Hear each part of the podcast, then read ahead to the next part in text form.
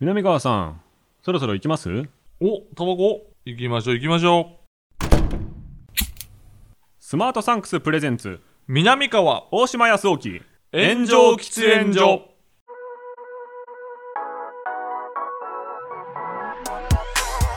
So long, I've been trying to fight the world. Damn wrong, everything I thought I knew. Hold on.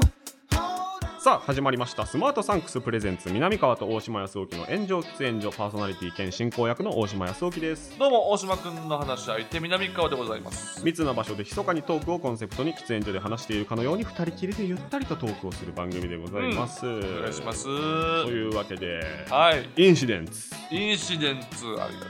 最高ですうよ。。あ、嬉しいじゃないですか。いやー、DMMTV というね。 DMMTV にも入っていただいて。あ、そうです、そうです、そうです。もう大変やね。 初めて入りました。初めて入りましたえか。ーあれが見れるんですね、あのー三四郎の小宮さんとあ、さらばの森田さんとやってる、もちろん、あの、えーあれ、カチコチ TV。カチコチ TV カチコチ TV ね。で南川さん出てるかカチらコ、チ TV でね。それも見ようかなと思ってますけもうあのセどク、シー女優とデートして、はい勝ったら負けっていう。最高ですすいません。、のぼきで大変、ね。大変下品なことやらせていただきますけれども、よろしくおえ願ーいイしンシデンツ、えーゴッドタンなどの佐久間さんがます。ね、はい。プロデュースということうでん、なんかどんなものなのかっていうのがう、ん。結構ネタバレいまだにうん。厳禁というか、まあそうね。どの方向でやばいのかっていう話は、まだあんまり語っちゃいけない雰囲気があって、まだそうね。うっどうしようかなとは思っててるんですけど、どどんな感じなんですかね、あれは。その、どういう、どういう、どういうやばさっていうのは言っていいんですだかから結局、なんかやばい、えー、テレビではできないみたいなことを言っていって、うんはいってこと触はれ込んで結局、それは何なんかすごいハードなことを言うのうんうんうんとか、なんかちょっと言ってはいけないワードを使ううんのうんうとんか、題材とかうんうん思想とかを言うのってて、最初はそれを思わせるんですけどはいっていうところですかはいはねい。そうですね言っていいところはで、えっと、まあ、例えばその、セクシーな、うん。うんあの、ありえない下ネタと か、はいはいはいあ、それもありますね。ありえないその、まあ、法律に触れてしまう、えーもののもののね。描写であると描写か、。えーっていうのはもうさらばさんの YouTube チャンネルではい流れてる1本目の無料配信中のやつとかでも出てる部分ではうんあるんですけど、それの最後にはい実はこういう構造でしたっていうのがバキッとそうね分かるところがありりましてそこですね。そこで僕は震えましてはい。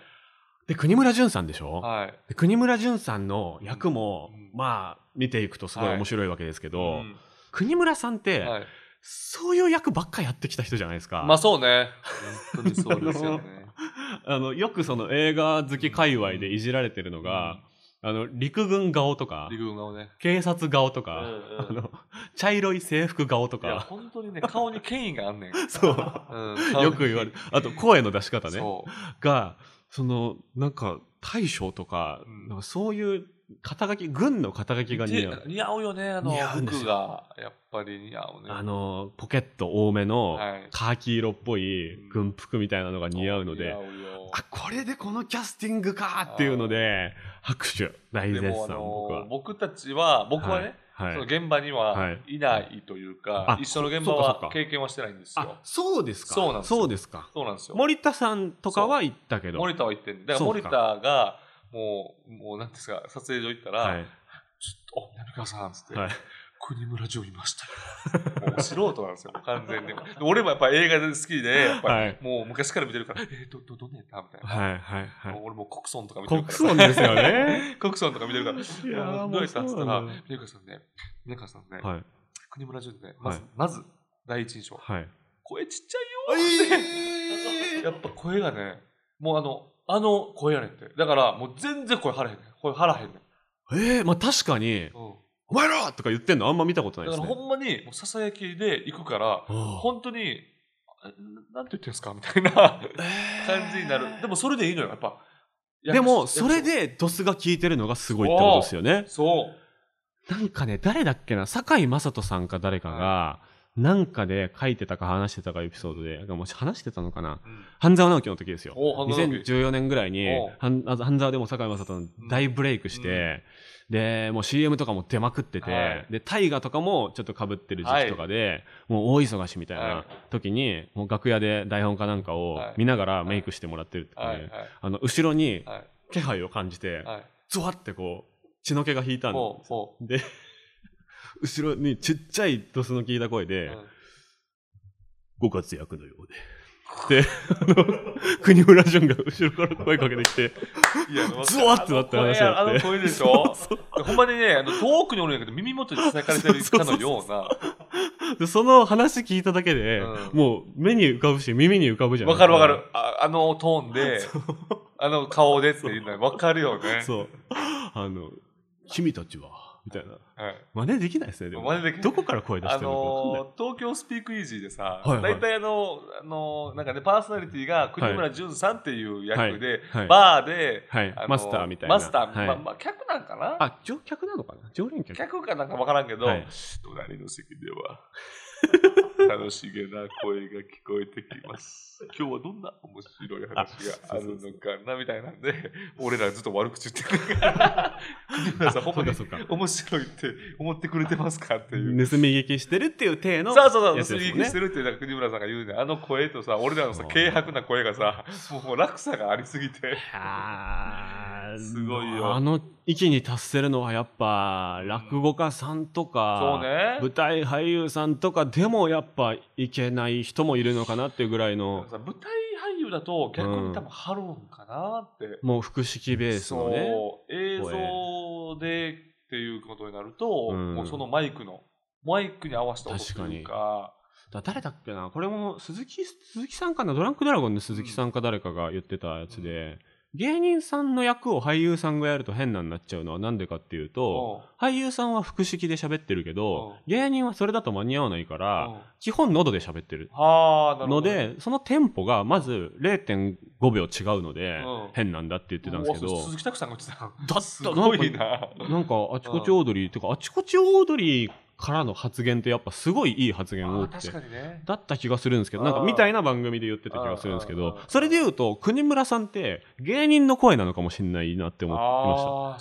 そうなんかもすっごいベテランの師匠う、うのん漫才師の人とはいか、はいはいもあうセンターそマイクあるのが当たり前になってる人の発声ってうんい意外と声ちっちゃかったりするじゃないですうかねいやいるなんかそれに近いのかもしれないって思いましたなんかあのー、本当養成所の入りたての頃にさ、はいはいはい、なんかあのー、やっぱり漫才を見せるときに、うん、テンションをはい上げる漫才がなんとなく当時かっこ悪いというか、あローテンションローテンションの方がかっこいいみたいはいはなはいいもうはい間違ったはいそれだけがかっこいいみたいな間違った認識があってまあ松本信者的そうな部そう分もそあうるそけうそういうどことそういうこはいとでもただただ声が小さいねうんでも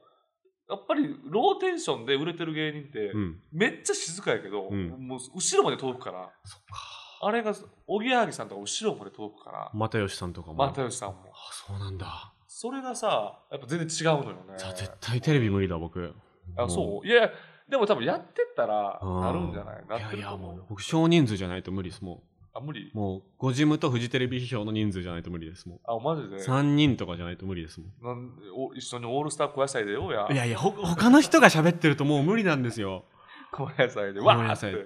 無理だな。いや、だからそれで言うと国村さんは芸人の発声なのか、だだから馴染めるのかなとかすごい思っ確かて、に世界観にすごい合ってて。いい声ねよな、えあれは伊藤健太郎さんって本当に演技うまいっすね。っていう、めっちゃもう素人みたいなこと言っちゃうけどや。っぱりはい。俺らがやっぱりいかに薄っぺらい演技やったかやっぱね、コント演技ですよね。そうそうやね全員、ヒそうコロヒーさんとか全の、員その演技派っぽい人も含めて、そう含めてやっぱ伊藤さんいると、ちょっとコント演技のその他と伊藤さんに、やっぱ見えちゃうのも結構すごいなって思いました。やっぱ俺らはそのやっぱりちゃんとした演技も、はいもちろんできないし、はいでやることに恥ずかしさも若干あるねんなこれよくないんやけど、でも俳優の現場にぶち込まれたらはい、できるじゃないですかで。きんのかなえ芸人が多数だからああなってるだけだと僕で思だいっました、てね。しかももともとこのあるでしょ、芸はいあの台本とかあるじゃないですか、はいはい台本あって、はいで、えーまあ、リハーサルあって、はいでまあなんかドライって言うんかな、はわいからんけど一回こうカメラワーク合わせてみたいな何回もやるわけじゃないですか投資でね、はそうい。もうずっと芸人台本持ってんねんかあ伊藤さんだけ最初っから持ってはるー あ、それも見たわ、なんか。そうそうほんでもう伊藤さんびっく りしたもん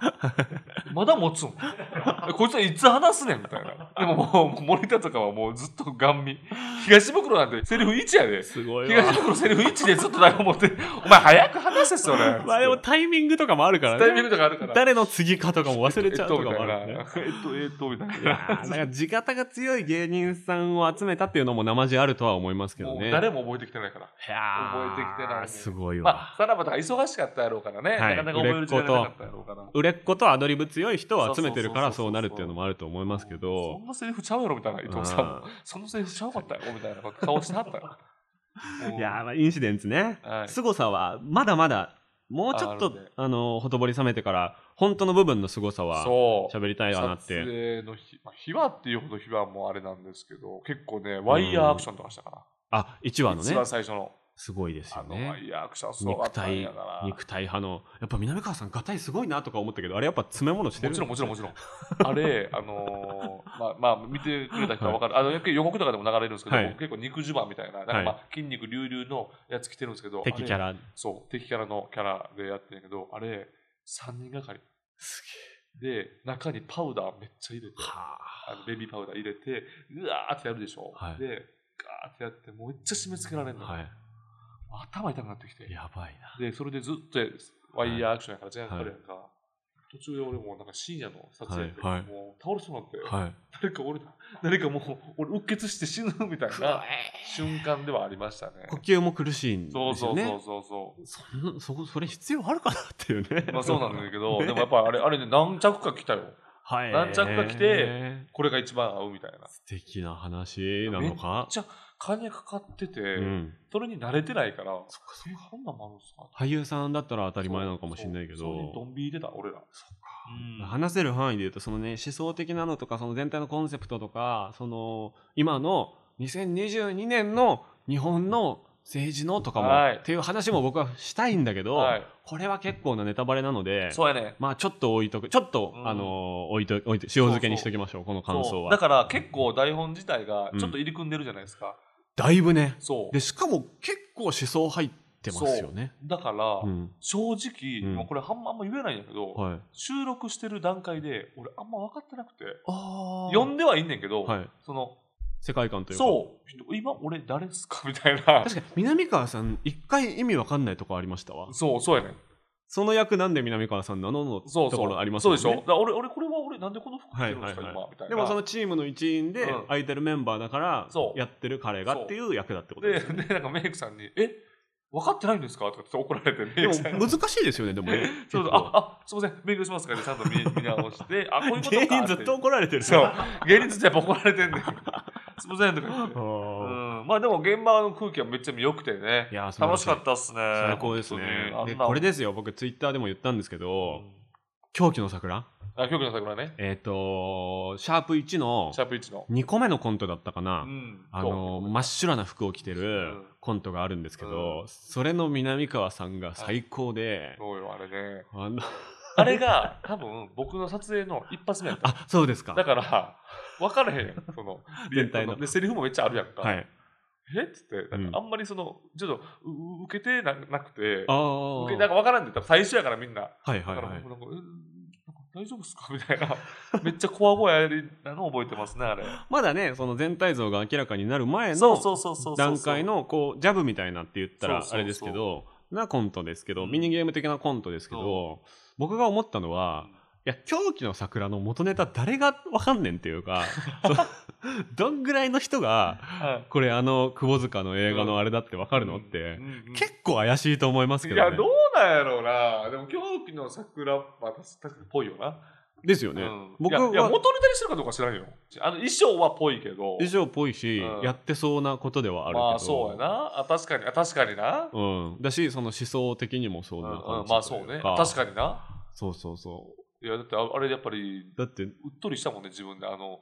服見て。そうあんなに白蘭って言うんですかそう白の長いやいや蘭に似合う芸人さんいないっすいよや、似合ってるかわかんないけど。いやでも あ窪れ塚やあって俺窪塚だってるそうそうそうそうそう今っていねうんあれだってその狂気の桜ありきの話じゃないですかだって、まあそうねあれがスキンヘッドの人が真ん中にいる理由って、うん狂気の桜がないとないっすもんだってまあ確かにねそうそう俺じゃなかったらあれあそこ多分う大さんやったねああでもやっぱ南川さんの方がやっぱあの長身だからスキねー感うんあるけれど長も身だから入るっていうのもあるけどあれえあれ誰が書いたとかって言っていいんですか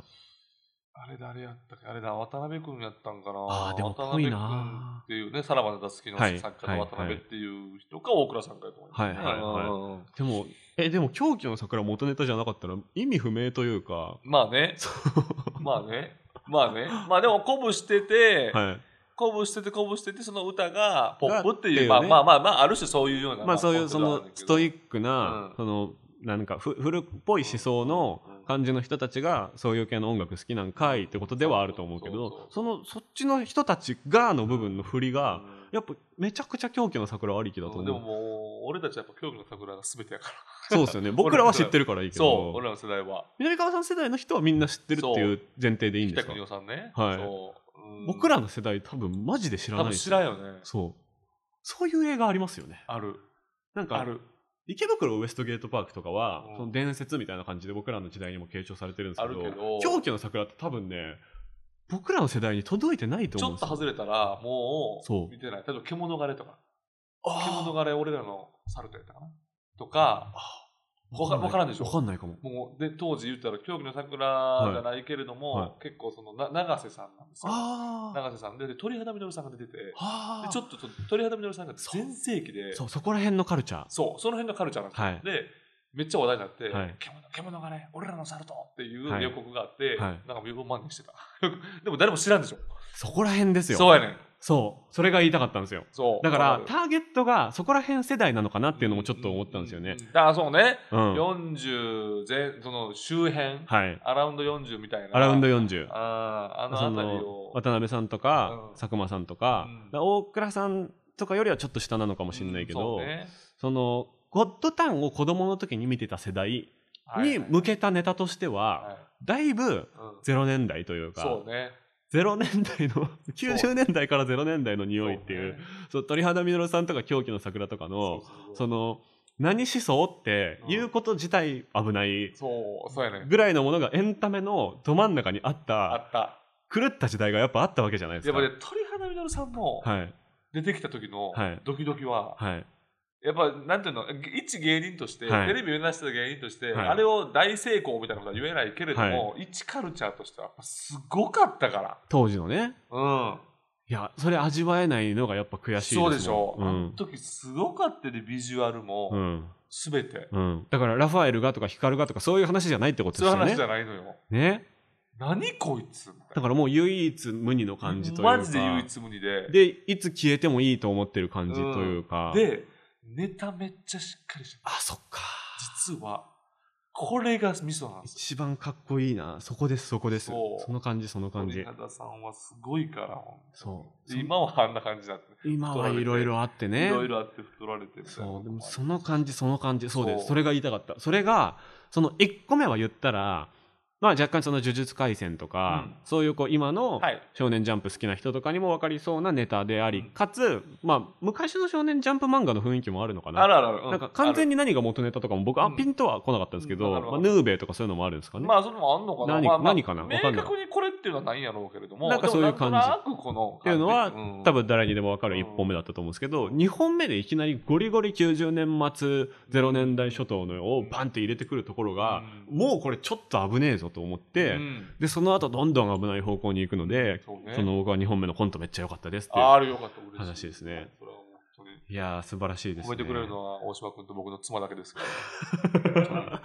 あの2本目。そうだからうん狂気の桜だからインシデンツきっかけで2本目のコントあれ面白かったけど何なのかあんま分かんなかったなっていう人はぜひあの引田邦夫さんの狂気の桜久保塚さんとあと須藤元気さんとかねそう、須藤元気さ出てますかん。ら出てるよ、そうそうそう。ぜひ久保。塚さんの全盛期ですからねあれ全盛期も全盛期。ねえおー全盛期の映画あれえ池袋より後ですもんね。だってね、全然後ですよねあと多分2000年ぐらいですもんね。はいあとやし。 GO と。かよりあとそう、後でしょ。あ。とですもうほんま。もみんうな多分仕事選び放題の時期にあれ選んでるっていうそうよ。やばさその、バッツネとか、はあいと、匠、あの、雷の匠とか、はいはいはい要はあのオープニングの真似してたのうわ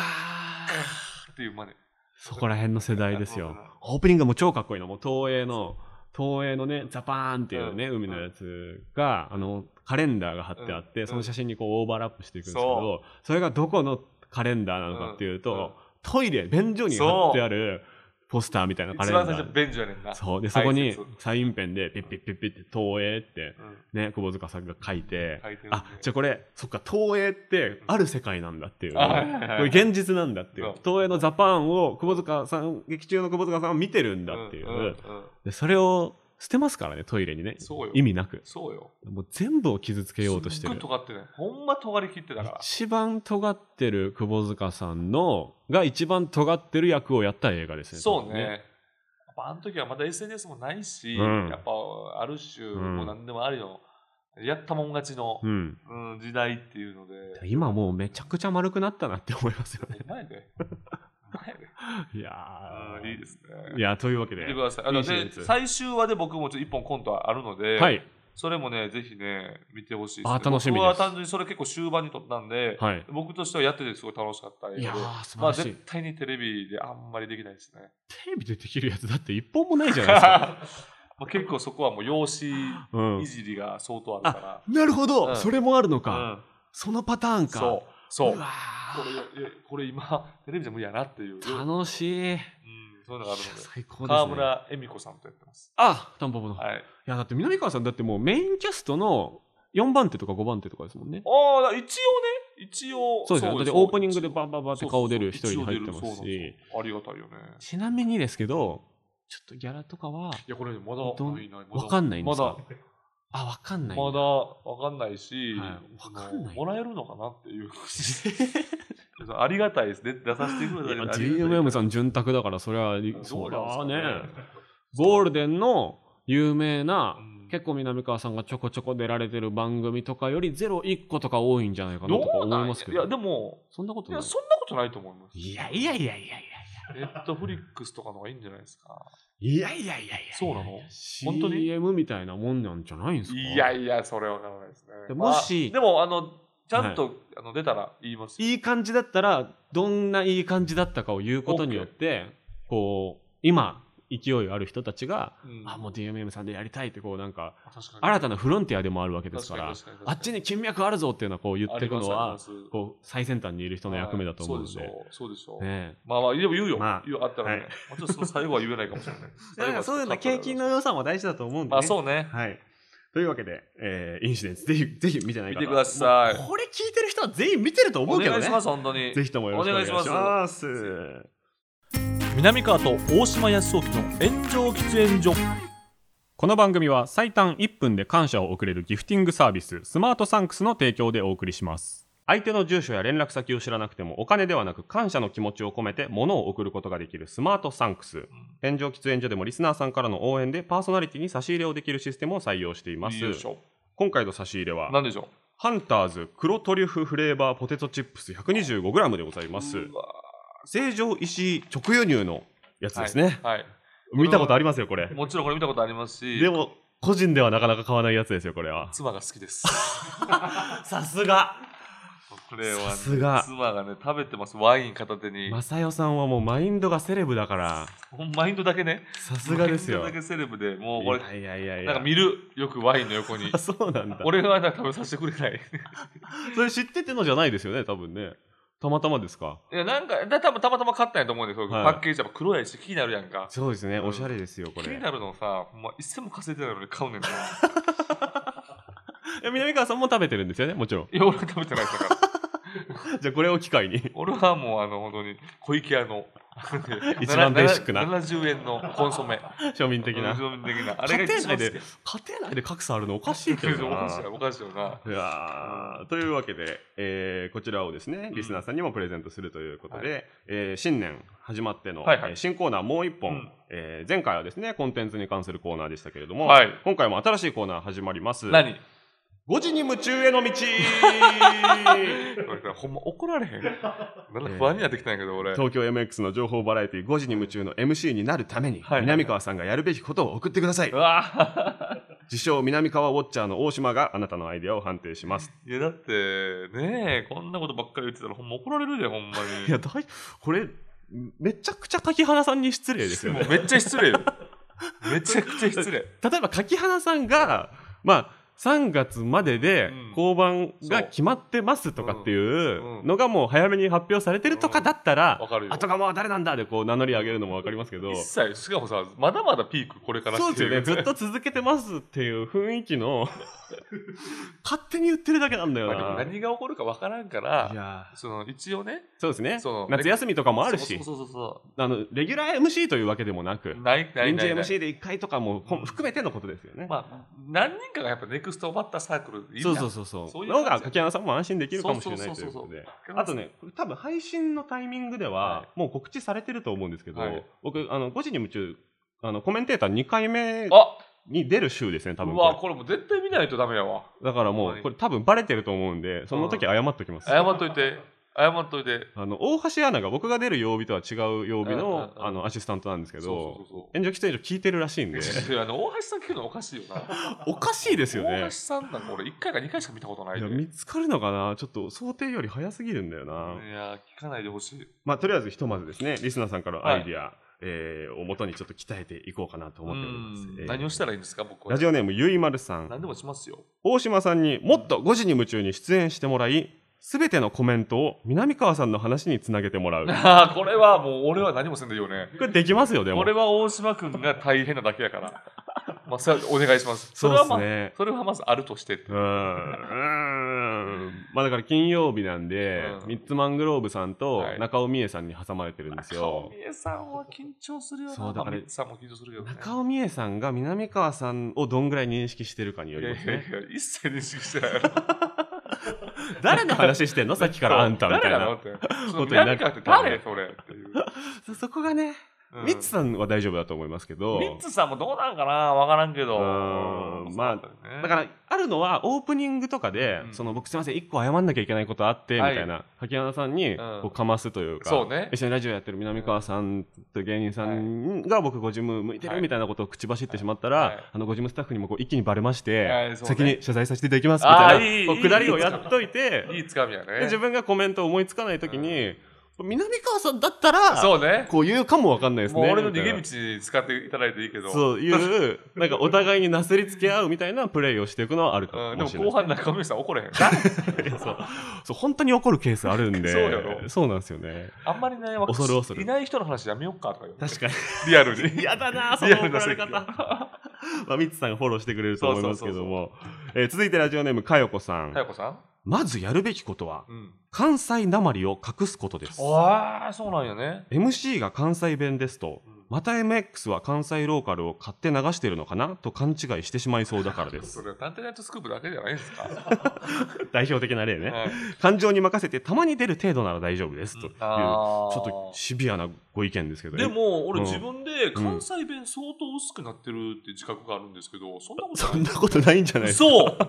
マジで今のつ30秒ぐらい全関西弁でしたよだって嘘うあ、んそう。嘘がだって嘘ですもんだって確か東に京ね、弁確はかに。でも、本当に、めっちゃ薄くなったのよ。あそうなんですか俺でも。コテコテの人ってずっとコテコテですもんねそこれは結構重要な指摘かもしれないですけど南川さんは着実にやってるということでうすうん。ねちょっとやっていきます。気をつけ はい、気をつけます。そうなんかすごいなんか裏側に詳しそうな人でなんか怖いなこ れ、えー、続いて、てラジオネームなすびさんあすみさん。えー5時に夢中の公式ツイッターのつぶやきを決まった時間にリツイートする。うわー、草の根運動だ 大丈夫かこれ。でもさ、これさ、 これはやらしい域に入ってない。もうなんか、ボケになっちゃって、そうあの、実現性が遠くなるような気もする。そうそう、リアやルにり考やえるりすぎて。はい。いや、それはちょっとみたいな。うんなんかちょっとココメディ要素強すぎるかもしれない。そうですね。か、なんか本当に、SNS 見てる人って、もういろんな層の人いるじゃないですか。はだから、ボケとも伝わらないというか、 そうね。ほん本当に痛いと思うとそうか、本当にやめた方がいいと思う、うんみたいな、で、急に。開目見当違いなうんやつを言ってくる可能性はあるからな。そうむずい、塩梅難しいです普通よねに。正義が出てくるから。はいえーラジオネームアイリッシュナットさん、うんこれベストアンサーかなどれマサヨさんにうん。 5時に夢中関係者に DM を送ってもらうこれですよいもうやー、これどうなんかな、これ。関係者って誰なんっていうところで、まずね。まあ確かにそうね。なんかディレクターの人とかツイッターとかやってんのかなあんまイメージないなイメージないですよね。公式ツイッターはありますけどね公式ツイッターはあるよね。うんあるねうんうんそこに DM を送るってことでしょ。うんいや、もうやりすぎやけどね、本当に。もう、やりすぎから下品の域に入ってないかなっていう。そうですね心だ配じゃないけどいやでも正代さんはやっぱそれをなんかこう跳ねのけるああなんか魔除け的なパパワーがやっぱあるからなんだってでも年末のあの番組で、はいダウンタウンさんに、はいえー探偵ナイトスクープの言っ探てましたね偵を直訴してましたから言ってましたねだ からやっぱ MX にもうこもう一個行ったら、 はもうちょっとそっか2個やることになっちゃうのかそうそうそうそれもあるからね、 1箇所1個までみたいなそうなん最か低限のマナーみたいのうはん、あるっちゃあるとただでさえマナー悪いとなってんねんから確かにそうです ねラジオネーム東京で拝聴中さん、MC が南川さんゲストが大島さん、うん南川さんの奥さん大橋美穂さんの「5時に夢中対策ライブ」を開 催するいつもの下北沢のちょっとごめんなさいレッグね レッグでレッグレッ グでいや徒い歩や徒歩12分ぐらい俺のあれあそこに大橋さん来てくれんのめちゃくちゃ盛り上がりますよねもうすっごい盛り上がると思うよ盛り上がると思うけど、うんそこに大橋さん次第これ大橋さんブッキングできたら大橋さんがも出てくれるって言うやったらやりますようはいそれはではもうスケジュール次第であとヒコロヒーさんそうねとかそうね本気出せばいろいろできるかもしれへんもんねそういうようなことでこれはいい答えかもしれないですけどいいいいよね本当にバカみたいになってくる本当にばそう本当やしほんでそれを掛花さんはほんまどういう気持ち でその告知見るんそこですよねそそこですう、よ、うん一番は俺って嫌われてるってなるから確かにそれ失礼な話だからそれは確かにうんうんうんすごい気使いいいな方だと思うんでそうよねそうだから豪快な坂上忍さんみたいはいはいはない方が MC だったら、うんそれへのこそううカウンターとしていくらでもできると思うんですなけどんだお前とか言われてたけどそうほんまふざけにんなよってへ言わこれましたくないやんなどうどういう意味なのあれはとかそうそうなっちゃうとあれなんでもやもやそそこのケアを僕が呼んでいただいた時にはするっていうそうね形で、そうね今後の対策をちょっと探っていきたいと思いそのまライすブはもう大橋さん次第や な。うん本当にそう ですねじゃあ、はい、えーこの中から、えーはい今回は僕がはい一番いいアドバイスをあそう選ぶかということでございます。そうかそうかそうか大島君が、まあ、発信者ですから、はい。大島君に決めていただきましょう。どうですかえーリアルなのは。でもやっぱ一番、一番事件になるのは、うん、やっぱ5時に夢中対策ラ イブ。いや何やってんねんってなるけど。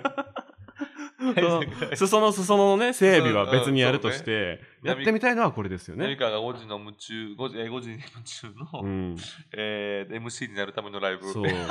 僕はもっとねこうコメンテーターとして食い込んでいけてからの方が強いかもしれだなかいらですやっぱりもっと大島君がどんどんそのコメンテーターとして、そうですそう、ね結構こうもうもう認知されるっていうか、うんもうあまたまた出てるまた出てるみたいなよく出てるねみたいになるところがまず第一目標ですねそうそうそうそでその次にこの第二目標としてうそうレッグでの対策ライブをレッグでなんで レッグがちっちゃいところで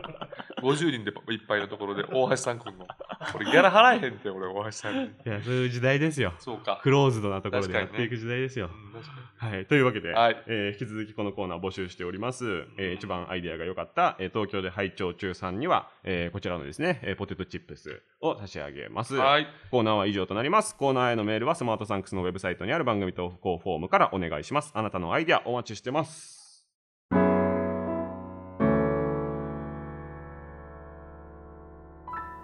南川と大島康沖の炎上喫煙所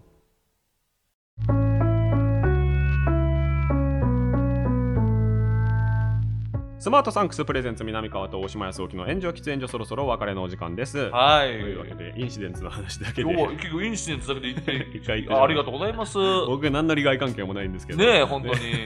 仙台ありがとうございます まあでも佐久間コンテンツ南川コンテンツは僕はもうね何歳だったとしても多分めっちゃ見てると思うんで例えば今二十歳のお笑い好き大学生だったとしてもめちゃくちゃ見てると思うんで それだ相当変やね二十歳で切ってる人おったらいやいやいやいやもうそういう層もいますよ今まは、あそうねうん本当にそんな広げていきたいそう常に最先端に佐久間さんと南川さんがいると思いますので佐久間さんと南川さん すごいもう一緒にしたら怒られるよほんまにいや、いいんじゃないですか。どうまあありがたいですよ ねわかんないですけど、えー番組への感想コーナーへのメールはスマートサンクスのウェブサイトにある投稿フォームからお願いします。ハッシュタグはすべて漢字で炎上喫煙所、えー僕たちに話してほしいなというテーマをですね、随時募集しております。また、た番組を聞いて面白いと思ってくれたそこの喫煙者のあなた、ええー Spotify とかだったらお気に入り登お願録いチャンネルをフォローなどいろいろありますのでえ、お願いします。えーレビューとか星5点満点でつけたりとかね、えーそういうところも非常に番組の存続喫煙所がですね、えーいつ解体されてしまうかも分かりませんのでそうよ本当にね寒空の下でタバコ吸わずに立ってるというのは意味わからない状態になっておしまい願まいすしのまですよ。喫煙所存続にご協力いただきたいとお願いいたし喫煙ます者の方々ね。はいあれ南川さんあ、えやば、あ僕あやば、やば、やば、ああれ。の僕僕タバコ買ってきますあー、行ってきて。